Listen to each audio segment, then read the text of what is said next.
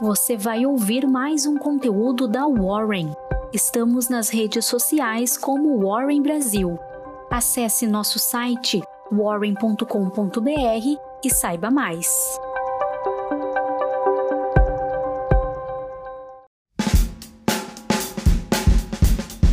Quinta-feira, dia 18 de fevereiro. Meu nome é Jéssica e você está ouvindo mais uma Warren Call.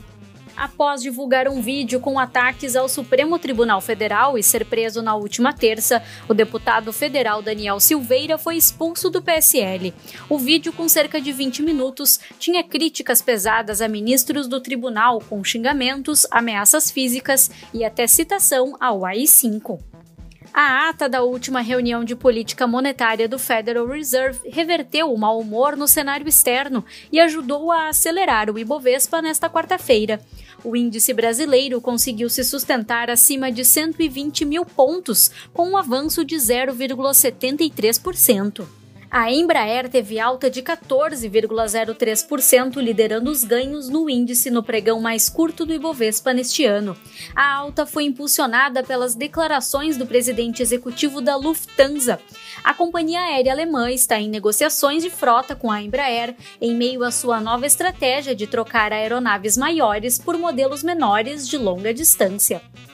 Com alta no contrato futuro do petróleo Brent, as empresas petrolíferas se destacaram entre as maiores altas do dia. O fluxo comprador estrangeiro atingiu em cheio as ações da Petróleo, que tiveram um aumento de 9,45%.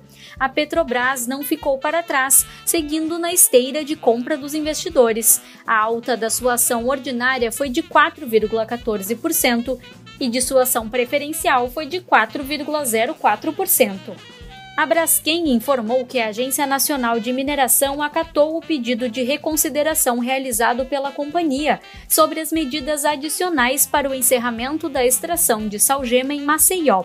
Com a decisão, a Braskem continuará o plano original de fechamento, com valor estimado e também já provisionado de 1,2 bilhão de reais. A ação teve alta de 0,99%. Segundo coluna na Veja, a Apvida e a Notre Dame Intermédica fecharam um acordo de fusão no domingo do dia 14. Do outro lado, as ações imobiliárias se destacaram entre as maiores quedas do dia. A alta nos juros futuros impactou o setor. O Iguatemi teve queda de 1,83% e a MRV Engenharia queda de 1,71%. A Eletromídia, companhia de mídia digital urbana, e a Horizon, empresa de gestão de resíduos, estrearam a negociação na B3 nesta quarta-feira de cinzas. Em 2021, já são 13 novas companhias na Bolsa Brasileira. Em Wall Street, depois de dias consecutivos de recordes, as ações caíram na quarta-feira, mesmo com os novos dados mostrando o crescimento nas vendas do varejo no início do ano.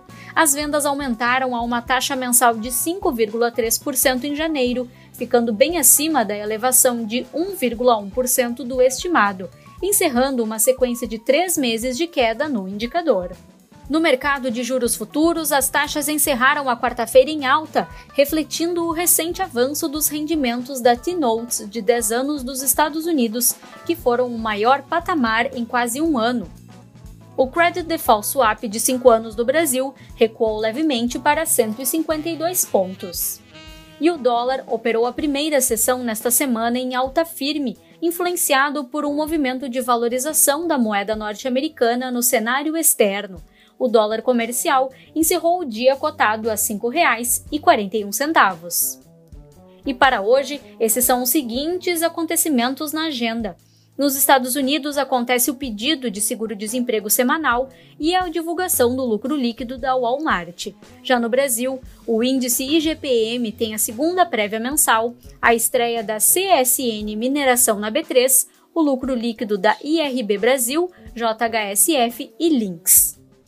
Essas foram as principais informações do mercado financeiro para você começar bem informado a sua quinta-feira.